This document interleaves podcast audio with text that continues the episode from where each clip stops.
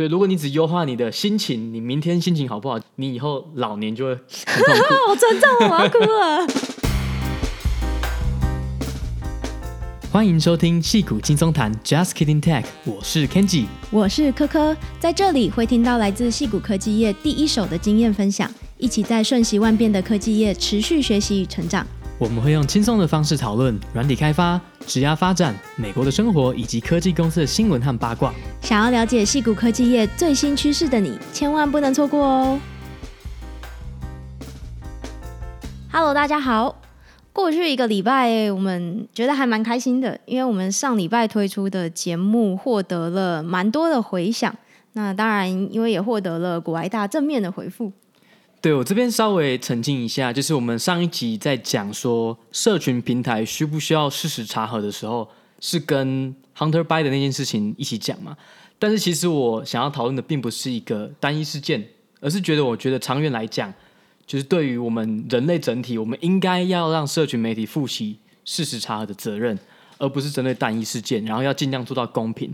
那我觉得事件发展到现在，我觉得大家也认同，社群媒体现阶段不应该直接把很多东西下架。那 Twitter 后来他们也改规则了嘛？他们现在也是让那那篇文章可以被分享在 Twitter 上面。嗯，我觉得很好，就是说大家互相讨论，那知道说现在大部分的人能够接受的界限在哪里。现在比较好的折中做法就是说，如果这件事情含有一些还没有查证的资讯，或许可以加一些警告标语。我们也可以针对一些文章品质做一些筛选嘛。我们讲过可以做一些评分。那我们不应该直接用评分来决定要不要下架，而是说可以在下面加入警语，比方说哦，这个东西含有一些尚未查证的东西，或者是说品质比较差等等等，让看的人有机会知道说平台的观点在哪里。嗯，对，那当然也蛮开心的是，有很多听众，不管是私讯或是直接在我们的粉砖上面留言跟我们讨论，其实都蛮开心的，就会觉得大部分的我们的听众都还蛮理性的，就可以给给我们蛮多不一样的观点。真的，我觉得理性给推了，我也从很多听众的回复学到蛮多不同的观点，我之前一开始没有考虑到的。嗯，真的，所以觉得蛮开心的。好，那我们这一周呢，想要讲的是一个我们一直以来都还蛮想讲的主题。那当然，因为最近也有一些事件，所以就趁势一起讲了。所以今天想要跟大家来讨论的是关于呃 Uber 跟 Lyft 这类所谓的共享经济、共乘的 ride sharing app，他们的背后的一些演算法的机制，以及他们遇到的一些困难。对，我觉得大家多多少少都有使用过 Uber。这种叫车 App 嘛，然后其实这类的 App 最重要的要解决的问题是，你要怎么把乘客跟司机配对？那对使用者来讲，感觉很简单嘛，你就打开你的 App，然后你输入你要去什么地方，你按下一个按钮，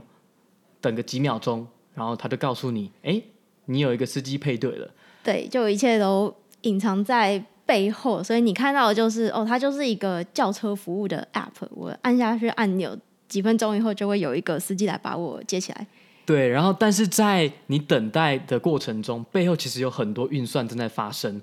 最简单我们会直觉想到的配对方法是什么？就是说，哎，有没有现在离你最近的司机有空可以来载你？嗯。那我们当然就直接配对最近的就好了嘛，因为这样最省时间，不是吗？对，就。直觉上是这样子，那当然我相信一开始可能也是这样子的，但后来就会发现说，诶，其实如果说当今天每一个乘客进入系统叫车，你都永远是把最近的司机指派给他的时候，其实这样子没有办法达到整个系统一个。最佳的一个效率，也就是说，可能对现在目前这个司机跟乘客的配对来说，他们的时间是最小的。但可能因为这样子配对的关系，导致你在配对其他的乘客跟司机的时候，其实花了更多的时间，这是有可能发生的。举个例子好了，比如说我们在一个很简单的环境，就是只有两个乘客跟两个司机，所以我们有乘客 A、乘客 B、司机 A 跟司机 B 嘛。然后如果乘客 A 他打开 App 的时候呢，司机 A 离他只有两分钟的距离，司机 B 离他有四分钟。那如果在这样的情况下，你如果直接选一个最近的，那你就会把司机 A 配对给乘客 A。好，那你可能就选了两分钟。好，可是你当你发现同一个时间呢，乘客 B 把 App 打开的时候，司机 B 也就是我们剩下的那个司机，离他却有九分钟。好远哦。那如果只剩下一个司机，你直接配对的话，你就会发现它二加九是十一分钟嘛。就是在这个系统当中的两个乘客跟两个司机，他们总共加起来要等待十一分钟的时间。对，可是如果你稍微算一下，你会发现，哎，原来司机 A 离乘客 B 其实只有四分钟，然后乘客 A 离司机 B 也是四分钟。也就是说，如果你把他们的配对对调的话，他们都个别要等待四分钟的时间，所以他们总共等待两个乘客总共等待时间会是八分钟。嗯，虽然说对于乘客 A 来讲，他没有选到最佳解，可是整个系统整个客户平均的等待时间其实是下降的。嗯，所以这样就是一个对整体的系统来讲是更有效率的一个解法。对，而且这个等待时间其实不只是乘客，也是司机嘛。对，因为司机其实他在。他的位置到你的位置的时候，他其实这段时间他是不赚钱的。嗯，他的赚钱是算开始载你，然后到结束旅程的时候，这段时间他才会赚钱。对，所以我们就整个系统呢，不管是乘客或是司机，如果你能够把这个系统的等待时间降低的话，对双方都是有好处的。嗯，是的，所以这就是为什么我们在做这种配对问题的时候呢，可以考虑不要用所谓的贪婪演算法。那你要解释一下贪婪演算法是什么？贪婪演算法的意思就是说，你总是去选说对现阶段来讲最好、看起来最好的解法。嗯，那这也是很经典的一种演算法之一啦。那它可以解决蛮多问题的，蛮多问题，也就是说你的子问题，你现在当下的状态的最佳解，就会是整个大问题的最佳解。但是不见得适用于每一个状况嘛。比方说像这个以我们举的这个例子，嗯，配对就不一定是对乘客来讲最好的。不见得就对整个系统最好。嗯，举另外的例子哈，比如说你玩围棋好了，围棋最后是看谁占的领地最多嘛。可是如果你只选择当下我这一子，诶，哪一个子让我占领最多地，其实你最后可能会输得一塌糊涂。嗯，就是你还要考虑到后续的一些步数嘛。所以我觉得这跟人生好像也蛮像的。对，有的时候你就不要注重于这种短期的结果，然后有时候你要长期投资，有时候当下看起来不是那么好的选项。说不定在未来几年会帮助你最多。嗯，然后有时候在当下看起来最好的选项，其实过了几年之后你就后悔了，也是很有可能。就很多东西短期就像吸毒一样，因为突然很有快感。嗯，那这东西但是对你长期是不好的嘛。嗯，所以如果你只优化你的心情，你明天心情好不好，今天心情好不好的话，你以后老年就会很痛苦。好沉重，我要哭了。不哭不哭，眼泪是珍珠、嗯、啊。然后你有注意到我们刚刚讲到的都是时间嘛？嗯。那不是讲距离，因为很多时候我们在考虑说司机来在你的路上，或者是你从 A 点到 B 点的时候，距离不代表时间最短。有的时候你可以选择高速公路，它绕比较多的距离，可是时间反而会比较快。嗯。那这个等待时间其实也蛮有意思的，因为我们是希望让司机跟乘客的等待时间都最小嘛。那这个等待时间其实对两方来讲定义是有一点不太一样的。我觉得对乘客来讲比较直接啦，他就是从他打开 App 的那一刻开始，到他配对到一个司机，然后接下来是司机来接他的路上，这整个就是他的等待时间。那对司机来说呢，他的时间有包括他。打开 App 之后，等待可以配到一个客人的时间，那还要再加上他开去载客人的路上的时间。对，所以其实对乘客来讲，他的状态就是两个嘛，就是说我等车来，跟我上车了。嗯。但是对司机来讲比较困难，因为司机打开 App 的时候，他并不是马上就有乘客有配对成功，嗯，他可能等了好几分钟，然后接到一个客人，接到客人之后，他要去载他，嗯，所以他就是有三个状态，就是。等待乘客好配对的在路上，跟最后从呃载乘客到目的地在旅途中，嗯、对，所以对司机来讲，等待时间会稍微多一点。但是整个 Uber 或者像 Lyft 这种轿车服务，他们就是要优化他们的等待时间，让他尽量等待的越少越好。因为等待的越少越好的话，对这个平台来讲，就有更多的时间是花在旅途中，那就有更多的交易产生，就会赚更多的钱。嗯，是的。好，所以讲到这边。我会觉得 Uber 和 Lyft 这样子的公司，其实不只是一个叫车的服务，其实它背后在做的事情是解决很多蛮困难的最佳化的问题，也就是 optimization 嘛。那他在做的问题就是，他要尽量维持这个双边市场的平衡，维持供给和需求的平衡。而且它要处理的是即时的，而且分地区的，就是这个地区呢有多少的司机跟乘客。然后如果现在大家打开 App，然后你结果要等好几分钟才配对成功的话，大家一定会气噗噗嘛。嗯，所以它要解决的是一个及时的配对，这件事又更难了。嗯，真的。那这边我觉得可以讲一下 Uber 是怎么赚钱的。因为这样就可以解释为什么他们要做最佳化嘛。那他们赚钱的方法，其实大家应该多少也都有一点了解，其实就是抽所谓的服务费嘛，有一笔 service fee。那这笔费用是怎么来的呢？其实就是每一次的交易当中，他们都要做两件事情，一件事情是跟这个乘客收费嘛，那另外一件事情就是把钱付给司机。那这两个钱中间是会有一个差价的，在通常的情况下。跟乘客收取的钱会比你要付给司机的钱还要多，那这个多出来的就是所谓盈余的部分，他们会作为 service fee。对，但是在有一些状况就不一样嘛，就如果你、嗯、比如说你本身你今天很久没有用 Uber 了，就他给你一个促销，嗯、比如说打五折，嗯，那这个时候你的付的钱可能就会比司机收的钱还要少嘛，就是你跟乘客收的钱会比你要付给司机的钱还要少，所以这在这个情况下就变成你开的这一趟对 Uber 这间公司来讲是亏钱的。对，所以其实对司机来讲看起来没有差太多，就是他主要的赚钱的来源就是他开这趟旅程花了多久时间，开了多长距离，这是主要影响他的因素。嗯所以不会因为说我今天我载到乘客哦，他有一个优惠，然后影响我现在司机的收入。嗯，对，那这也就是为什么要做最佳化。因为如果说你在大多数的情况下是会有盈余的，就是你可以跟乘客收比较多的钱，那你就可以来 cover 这些在某一些不一样的情况下面，你可能每开一趟是亏钱的。所以这边是可以他们去做一些处理的地方。所以 Uber 他们就是要在夹缝中求生存。去调这个平衡，调到说我们刚好可以 cover 我们的一些营运的费用啊，然后付钱给司机等等等。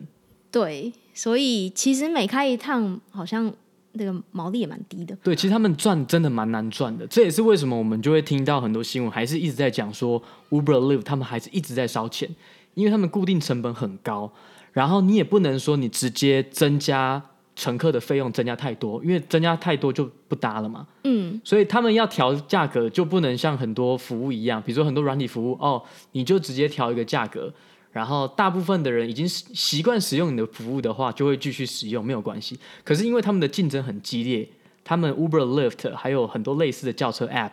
他们竞争很激烈，所以一旦某一间公司你调高价格的话，它使用者可能就使用另外一间轿车 app 来来叫车了。嗯，所以这人就会发现这是一个有点恐怖的平衡啊，就是他们一定要尽量维持供给跟需求两方是 match 的。你今天不可以有太多的供给，供给不能远大于需求，或是你今天的需求不能远大于供给。因为如果像你刚刚讲的，今天如果司机太多，会发生什么事情？对，因为可能很多司机就没有配对到乘客了。对。那这样子就会导致司机会开始没有意愿去载客。相反的情况下，你也不能说你的乘客很多，然后司机很少。嗯，因为这样子乘客就会等超久，然后发现他们的完成率很低，就是叫了车，结果车不来，或是完全配对不到。嗯，然后对司机来讲，对少数司机是 OK 的，可是因为如果这个平台没有维持平衡的话。使用者一流失，长久来讲对这些司机也是不好嘛，嗯，因为他可能在这个平台上再也服务不到这些乘客了。嗯，所以就是为什么他们要非常努力的去维持供需平衡，然后渐渐的让这个市场慢慢变大。对，那这边的供给指的就是说你有多少司机可以开车，你有多少座位，嗯，然后这边的需求就是有多少乘客，有多少乘客的需求是要叫车的。那他们其实也有很多去。调整这个供给的数量和需求数量的手段，其中大家最熟悉的应该就是所谓的 search pricing，就是在尖峰时段的时候，你可能会看到轿车的价钱会非常的贵，然后你就吓到就不敢叫了。你就很生气，作为一个使用者，你就开始抱怨这什么烂公司，怎么给我随便涨价？对，为什么要等这，就是要等很久，然后又很贵，这样这种感觉。其实这是一个非常有效的可以调整供给和需求的一个方式，因为在尖峰时段，你要做的事情是什么？在尖峰时段就表示你的供给太少，需求太多嘛，所以这时候你会希望你的供给要变多，你的需求要下降。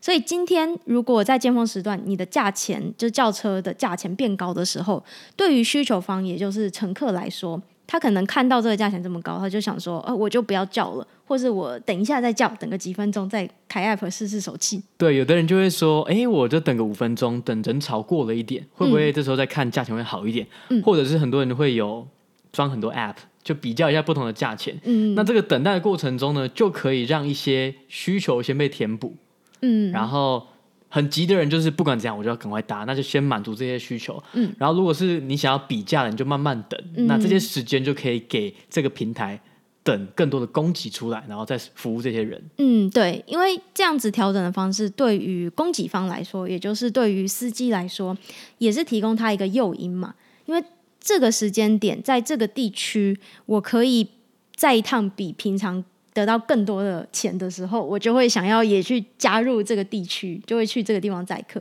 所以就可以吸引更多的司机在这个时间、这个地点来到这边载客，所以供给就上升了。对，我们这边要稍微澄清一下，就是我们前面虽然有提到说，乘客付的钱可能会比司机低，但司机的收到钱不会受到影响。但是以这个例子来讲，比如说现在在一个尖峰时段是。对于乘客来讲，你要付的钱变多；对于司机来讲，他赚的钱也同时变多。嗯，他就等于是你想象他有一个基本费，嗯、那他有一个尖峰时段加成，可能乘以一、一点五、一点二，或者是两倍，根据现在的需求的状况来决定。嗯，是的。好，那除了刚刚讲这个 search pricing，也有一些其他的方式。那其实我相信，在 Uber 或者是 Lyft，他们其实。对于司机以及对于乘客都有不同的促销的手段，就是增加他们的一些动机去调整供给跟需求啦。那对于司机方来说，有哪些促销的方式呢？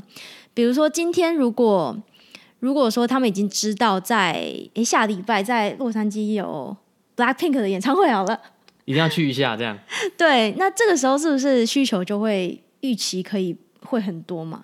对，所以他们会预测一些重大事件，嗯、或者是说，如果平日上下班，这个是早就可以预测了，对已经有很多历史资资料了。对，就是当他们已经事先知道说哪些时间跟地点会有更多的需求的时候，他们可以把这个资讯包装成提供给司机，在这个时间地点也去载客的一些嗯、呃、刺激、一些促销活动。所以，比如说。可能今天在尖峰时段，你呃连续多开几个小时的车，那可能就给你一笔 bonus，或者是说在活动的期间，你一三五或者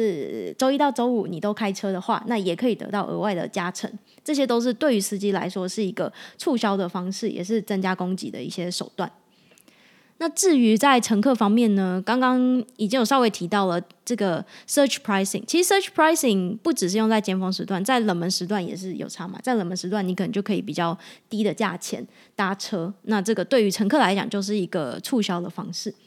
所以可能在一些冷门时段，比如说司机过多，然后乘客比较少，嗯，然后他们就可以针对这些乘客去做促销嘛，嗯、让哎，比如说这个地区的乘客，哎，请多一点使用。我们的 app，然后你就可以更有机会让司机载到客人。嗯，而且对于司机来说，因为钱比较低，所以他可能就想说啊，算我这样开一趟好像划不来，他可能就不开了，那就是降低了供给。那另外，对于乘客来说，还有其他促销方式，比如说今天有共乘的服务，就 Ride Share，这 Uber 跟 Lyft 都有。你今天跟其他乘客共乘，你可以提供他一些打折的促销，那这样也鼓励他们跟其他的乘客共乘，可以有更优惠的价钱，这也是一个方式。但感觉共乘对司机来讲好像影响不大嘛？好像不大，因为对司机来讲，他就是按开车的时间跟距离，还有现在的费率，对。所以说，其实对乘客来讲，虽然是付的少一点，嗯，但其实对 Uber 整体可能他收的比较多。一样，我们来举个例子，让大家比较有概念。比方说，某一个司机呢，他这一趟载客从 A 点到 B 点，他可能成本是十二块钱，公司会付给他十二块钱。但是他载一个乘客跟载三个乘客，他可能不会赚太多，不会赚差太多。但是对对 Uber 来讲呢，原本一个乘客他付十二块钱，然后三个乘客他可能可以针对每一个乘客说，哦，你只要付八块钱就好了。那三个乘客他就收到二十四块，但他还是一样，只要给司机大概十二块钱。所以其实共乘对司机可能有一点诱因，但是我觉得啦，对 Uber 来讲是可以赚比较多的。所以这也是为什么他们会想要积极的。鼓励大家共乘，因为对乘客来讲的确有诱因嘛。我就是哎更少的钱，但是如果一次载两三个客人，那 Uber 可以收比较多。嗯，真的。那他们还有另外一个特点，比方说你有 A 点到 B 点，或是 C 点到 D 点，A 跟 C 可能很近，B 跟 D 可能很近，然后你就会发现呢，明明在很近的地方，我到了终点也差不多，哎，可是为什么价钱会有差？因为他们其实是有做过研究的。比方说，在某一些特定的区域，哦，他可能想要鼓励大家都在某一个地点，这样他们在优化共乘的时候的路线会比较方便。所以，他可能在某个路口，你在那边叫车的时候，你付的钱就是比较便宜，鼓励大家会在那边叫车。如果大家都在付差不多的地点叫车，对于每一和共乘的乘客来讲，这件事情又更容易了。嗯，是的。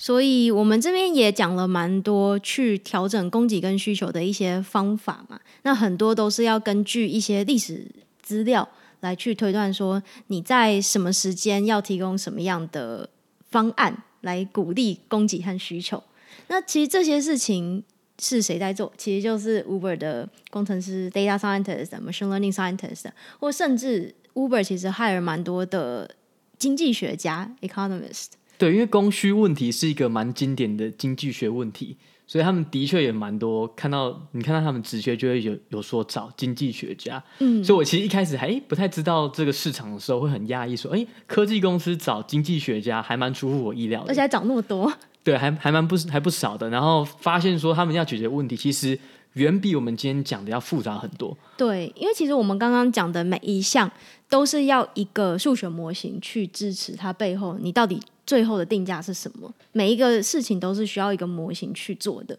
就是有非常多的参数来预估，好，乘客等待时间是多少，还要预估乘客的价钱是多少，然后预估那个司机可以拿到的价钱又是多少，就是各种等待时间的预估，各种价钱的预估都是很复杂的。每一个子问题呢，都是需要一些经济学家来去思考，说怎样的定价比较合理。嗯，尤其。这些问题的规模又还蛮大的嘛，因为他们的用户这么的多，然后很多地点都有提供服务，所以资料量非常的大，这也是让这些问题难上加难的地方。哦，他们有一个蛮有趣的功能，就是像我们刚刚讲到的是配对嘛，那我们一般人会以为说我配对以后就基本上不会变了，可是他们发现呢，有的时候。你中间在动态配对一个新的司机或者是新的乘客的时候，会优化整个系统的等待时间。一样，我们举个例子啊，就假设现在这个系统只有一个乘客跟一个司机，然后你配对他们了，这个时候呢，你会发现你配对过去的时候，司机要开十分钟才会到那个乘客的所在地点。嗯，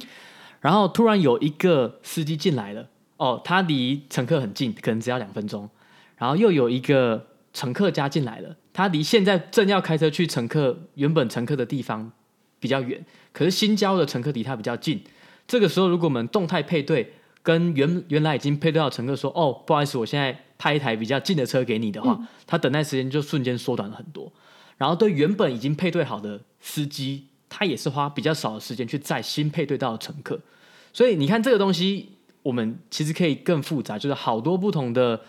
不同的情境可以去思考，说怎样可以优化整个系统的等待时间。嗯，所以其实他们现在还是有非常多很有趣的这种技术上的问题和挑战，是要还有更多的人去解决的。哎，对，其实他们的问题是蛮难的，而且感觉是蛮有趣的。对，我觉得很难啊，但就像你讲的，其实很有趣啦。因为现在就是有这么多实际的资料可以让你去研究，让你去玩，然后呃，先有很多不同的假设，然后建立模型去验证等等。对，但但是他们也很难赚钱，所以就是我觉得 很吊诡的地方，就是你处理比较难的问题，你不一定赚的比较多钱，因为可能这个市场的规则太多了。嗯，那这种动态的这种。供需它又是即时的，那跟比如说传统的一些软体服务，比如说像 Google 或 Facebook，他们一开始做平台的时候，他们是只要先服务单方的市场，嗯，就是先让使用者变多，对，然后先把这个产品做得很好，吸引一堆使用者进来之后，哎，再去想办法媒合，比如说广告主进来，嗯，那这个东西是有一个延迟的，你不用说做到一个即时说，哦，我一定要让我的顾客的使用者的成长跟广告上的成长是要在一个。恐怖平衡，对，就像 Facebook 或是 Google 这种算是做广告媒合的公司、广告平台，他们虽然跟 Uber 跟 Lyft 一样，也是所谓的双边市场，就是有供给有需求嘛。但是他们这边差很多，就是像你刚刚讲的，一边供给或者是一边的需求，今天突然成长很多，对于他们来说，就是对于 Facebook 或 Google 来说，其实没有关系，因为今天假设。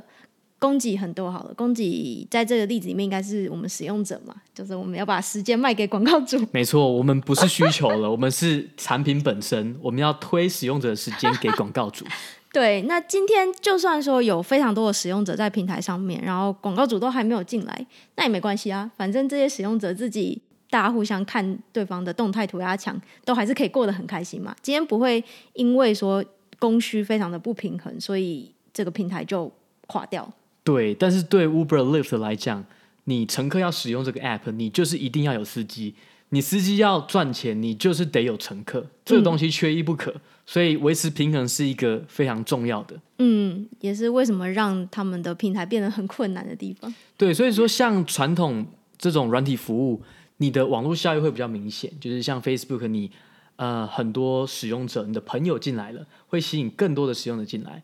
然后。这些使用者一多了，你就会吸引更多的广告商进来。那广告商多了，Facebook 或是 Google，他们就可以优化他们的演算法，想办法让整个系统的配对更精准。这个时候，可能使用者也会很开心，就是说，哦，我可以在上面找到我要的东西，然后更有效率的去寻找呃我的下一个要买的东西。虽然说消费主义好像不是我们很乐见的，但是这个就是现实，这没有办法。嗯，但这就会让整个系统形成一个正向循环，就是一个好的网络效应。嗯，就随着使用者变多，随着广告商变多，随着平台变好，整个三方的市场都会成长。对。但是 Uber 跟 Lyft 就是说，你不能让使用者无限成长，你也不能让司机无限成长，你要维持在一个很精准的预估里面，要维持在一个恐怖平衡上面。对啊，所以真的是蛮难的，更别说他们还有很多法规上的限制。嗯，对，这个好像可以顺便讲一下，最近也是蛮火热的。其实美国这次的总统大选不只有要选总统，对加州来说还有好几项公投法案也是要投票的嘛。对，他们也是公投榜大选，然后我发现这次加州你要的你要投的公投提案就有就有十二项，也是不少，嗯，蛮多的。那其中第二十二项公投案就是跟 Uber 跟 Lyft 这些平台非常的有关系。对，原因是其实，在二零一九年的时候，就是加州通过一个法案，叫做 AB 五。那现在还没还没强制执行啦，因为 Uber 跟 Lyft 在上诉嘛。嗯。那那个法案呢的宗旨就是说，希望让这些 Gig Economy，就是这种零工经济的公司，要把在上面的平台，以 Uber 跟 Lyft 为例的司机，你要你不能让他变成是一个约聘人员，你要让他变成是一个正职员工。那这个差别是什么呢？正职员工就会有一些福利是这种承包商没有的嘛，比如说你要有一些健康保险啊，嗯，你要有一些补助金啊，比如说如果他失业的话，你可能要给他一些补助金等等等，嗯，就会让整个营运的成本大很多。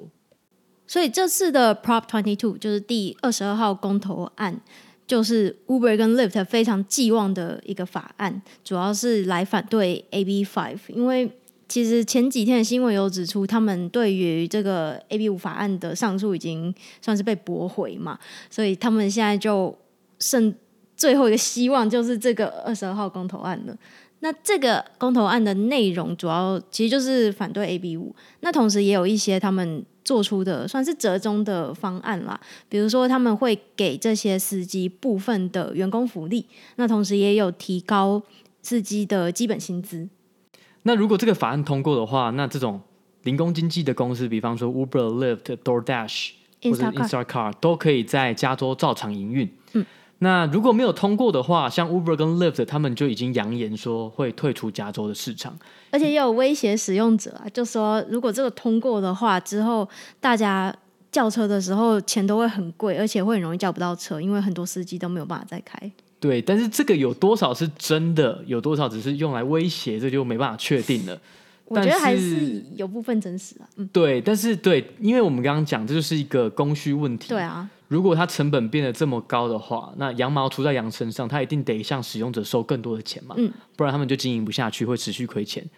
Uber 他们也有一个统计，就是说，如果这个法案 AB 五法案执行的话，会发生什么事情呢？大概只有剩下二十五 percent 的司机，只剩下四分之一，那就会影响到我们刚刚讲的很多东西，就是你的供需要怎么平衡，更难平衡。那你要减少的就是需求嘛，你要让需求减少的方法就是什么？提高价钱。嗯，所以这也是很合理的。对。所以大家在关注总统大选的同时呢，也可以持续关注这些公投案的发展，究竟哪些公投案通过，哪些没有通过？我觉得对于公司来讲，真的是蛮艰辛的。你要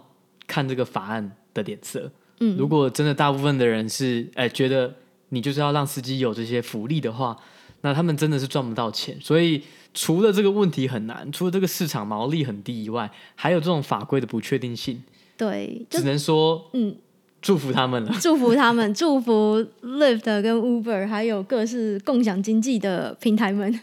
能够好好加油。这样 对，因为挑战真的很多啊，非常艰辛。好了，那这就是我们今天的节目。那我们会有蛮多新的听众嘛？因为上礼拜蛮多人加入的，grow 了一波。对对对，感谢股癌大。那如果大家对于我们节目呢有什么意见的话，讲的太难，讲的太简单，都可以告诉我们，可以上我们 Facebook 粉专或者是 Instagram，然后也可以直接在 Apple Podcast 留言给我们哦。嗯，好，那今天就先到这里喽，大家拜拜，拜拜。